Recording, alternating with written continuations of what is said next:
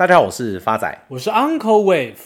发仔，一年又快过了，等你活到 Uncle 这个岁数，你就会知道，并不是大多数人答案就是唯一的正解。就如同 Uncle 国中的时候参加科展，为了研究女生洗澡时都是用了什么牌子的沐浴乳，我与当时的男性组员观察了快一百位女性，并进行采访。最可怕的地方就是在于，其中高达九十九位女性回复的答案都是：“你们他妈是怎么进来的？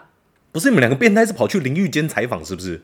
发仔 Uncle 想表达的是，大多数的答案并不代表真实的结果。正如同前阵子韩国的科学家发现了一种常温常压超导体的存在。那个时候，很多散户不明就里，一股脑儿买进了很多不相干的个股。想当然，下场也是赔了一屁股。像 Uncle 投资只有几个原则：第一个不从众；第二个就是只买自己懂的东西。像 Uncle 国中时期就任职理化小老师，什么常温常压超导体，Uncle 根本不放在眼里。只记得 Uncle 当时下课都会去学校外的巷子口。与当地的长辈一起研究常温常压超导呼，不是 uncle 发仔，就算学历不好，超导体我听过，超导呼又是什么东西？发仔就叫你平时要多念书，你就是不听。这个制作过程非常的复杂，它需先将原材料置于一百八十度的高温当中，持续五分钟以上，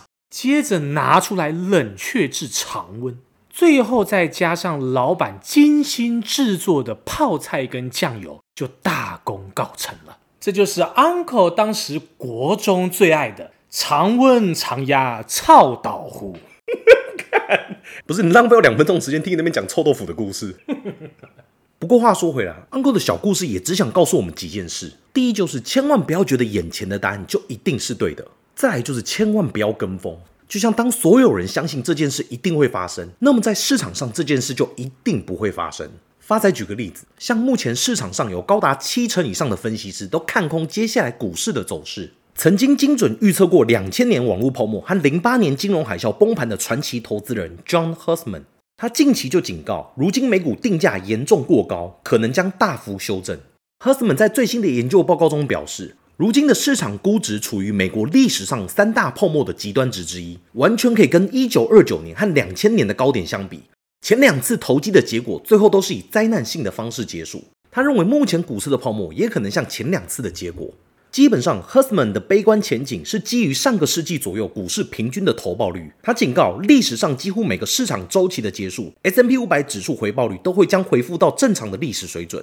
以目前 S M P 五百指数的水位来看，有可能会面临将近六成以上的回档修正。他指出，最快有可能跌到一千六百点左右，创二零一三年以来的最低。S M P 五百指数目前的定价反映了未来十到十二年的负回报。他表示，股票和债券之间预期投报率的差距目前处于历史上最糟糕的水准。他也同意另外一位分析师的观点，就是美国即将落入衰退，并且可能持续到明年。他再次警告，从零八年金融危机以来，联准会决定将利率维持在零利率的水平，可能会加速即将到来的经济衰退。与此同时，联准会的主席鲍威尔也在上周表示，如果联准会再进一步看到美国经济有反弹的迹象，那么就准备再次升息。值得注意的是，鲍威尔指出，在长期公债殖利率攀升的推动下，目前的金融环境正在收紧，尤其是前几天，十年期公债的殖利率还一度飙升到五个 percent 以上。大家知道这是多夸张的一件事吗？一个没有任何投资风险的产品，还保本，可以给你平均每年五个 percent 的报酬，比出租房子或投资零零五零的投报率还来得更高。无风险的公债殖利率再这样飙升下去，没有人要投资股市了。同时，近期的美国经济数据显示，美国九月份的零售销售优于预期，同月的工业生产速度也有所增强，而过去三个月的非农就业人数平均增加二十六点六万人，经济复苏的速度可以说是非常快速的。市场认为，下一个月美国的升息几率为零，十二月升息一码的几率是三十个 percent，维持利率不变的几率高达七成。因此，联总会只要没有进一步升息的前提，股市都一定还有喘息的机会。最后一个观察的指标，我们来看一下散户目前手边的筹码。根据美国银行目前的调查显示，随着经济成长预期的减弱，投资人再次变得悲观。十月份，投资人的现金水位占资产的比重已经来到五个 percent 以上，再度创下新高。调查结果显示，有将近六成以上的投资人预计未来十二个月全球经济将会走弱，经济硬着陆的风险正在上升。分析师也特别点出，目前散户的现金配置水准通常有助于 S&P 500指数在未来六个月上涨八个 percent 以上。当前大家最担心的风险是央行保持的鹰派态度，其次才是地缘政治的恶化。此份报告的重点在于，根据过往的资料统计，只要债券的殖利率不超过五个 percent，那么四千两百点将会是 S&P 500的底部。所以，Uncle 就像你讲的，当全世界的分析师都那么悲观，同时散户也只愿意持有现金，不愿意持有股票，那在这样的情况下，我们应该照着做吗？发仔，前面的故事就已经跟你讲了，当市场上所有人都认为这件事会发生，那么这件事就不会发生。因此，当大家更不敢投资的时候，我们更应该当仁不让。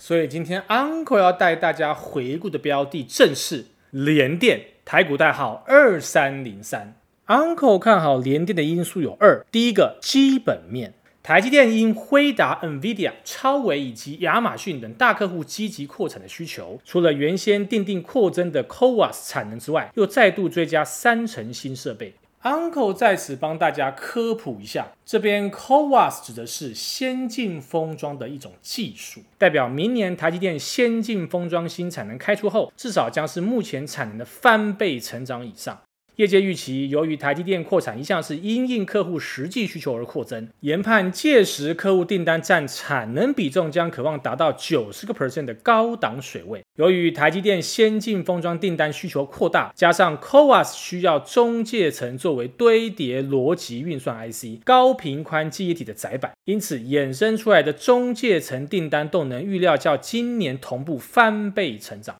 其中，联电已经分别取得台积电委外的中介层大单，目前正在量产出货阶段。法人预期，在明年台积电 CoWoS 的产能大增之后，联电亦可望同步大增，为营运带来进一步的成长动能。据了解，联电近年来跨足先进封装市场后，推出可应用在物联网、车用晶片等封装解决方案。不论是晶圆凸块、打线封装，一路到先进的二点五 D、三 D IC 与散出型晶圆级封装解决方案，当中最瞩目的莫过于二点五 D 的矽中介层解决方案。可透过结合联电及其他专业封装厂共同合作，成为联电得以抢下辉达中介层大单的关键。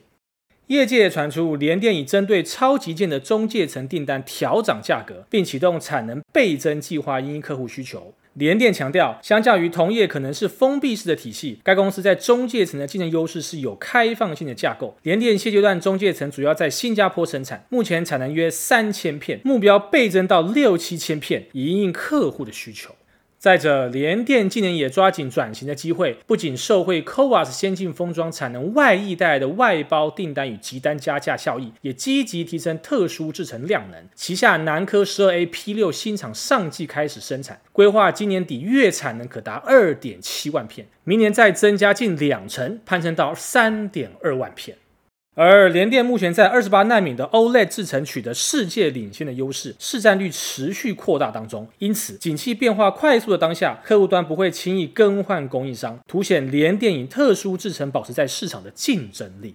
近期，美系外资法人也指出，联电第三季营收表现略优于先前预期，而近期受惠于智慧手机与 PC 急单加持，外资法人估计联电第四季毛利率则估计约在三十三个 percent 水准。法人进一步表示，今年以来虽半导体市况下滑，入场也持续价格竞争，但联电在二十二及二十八纳米接单价格相对稳健，因此看好明年二零二四年部分长约到期价格并不看淡。另外，近日美国扩大对中国禁令，联电竞争对手中芯国际受制裁，使联电成熟制程，尤其十四奈米维持领先地位。网通跟电视客户也采用联电十二或十六奈米，成为台积电之外主要供应来源。整体来说，外资法人看好联电在全球晶圆代工成熟制程厂中相对具竞争力，营运表现也相对稳健。